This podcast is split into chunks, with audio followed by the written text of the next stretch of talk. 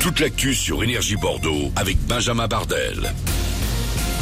Bonjour et bienvenue. Le temps du jour après les grosses chaleurs du week-end. On respire enfin ce lundi matin. L'horizon s'annonce bouché d'ailleurs avec des nuages, quelques pluies fines. Les températures sont en chute libre. Euh, il fait 18 degrés actuellement sur la Gironde.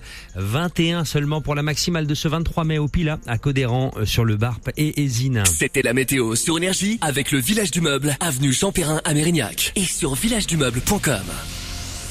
Et sur la route, c'est très compliqué. Attention, si vous prenez l'A62 en direction de Toulouse, un accident, l'accident d'un poids lourd perturbe la circulation. L'autoroute est coupée juste avant le péage de Saint-Selve, sortie obligatoire à hauteur de la sortie 1.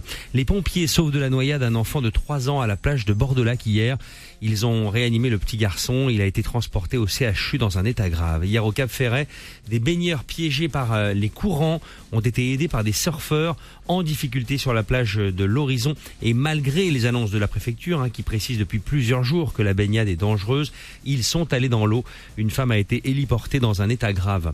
Une période un peu étrange. Le nouveau gouvernement se réunit aujourd'hui à l'Elysée pour le premier Conseil des ministres du nouveau quinquennat d'Emmanuel Macron.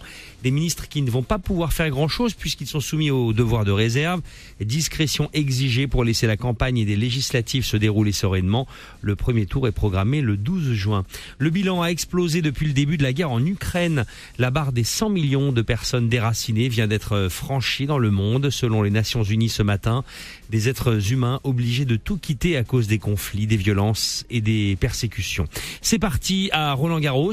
Première journée hier en tennis et première victoire parisienne pour la nouvelle star mondiale l'Espagnol Carlos Alcaraz. Ce lundi, Rafael Nadal et Novak Djokovic feront leur entrée dans le tournoi du Grand Chelem. On aura aussi Richard Gasquet et Benoît Paire pour la France. En football, c'est officiel, les Girondins de Bordeaux sont relégués en Ligue 2. Cela faisait 31 ans que le club n'avait pas connu cette descente. Leur dernière relégation date de 1991.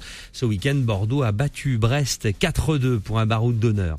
Il a dit des choses, il a des choses à dire plutôt Kylian Mbappé. Il sera en conférence de presse cet après-midi à Paris avant de passer aux 20h de TF1. Le champion du monde de 23 ans expliquera les raisons qui l'ont poussé à prolonger son aventure au PSG. Un mot de rugby et de top 14. L'Union Bordeaux-Bègles a écrasé Lyon et s'est qualifié pour la phase finale. Score final 42-10 pour l'UBB au stade Chabrol-Delmas samedi. Bon réveil et bienvenue sur Énergie. On vous accompagne ce lundi matin en direct. Bonjour.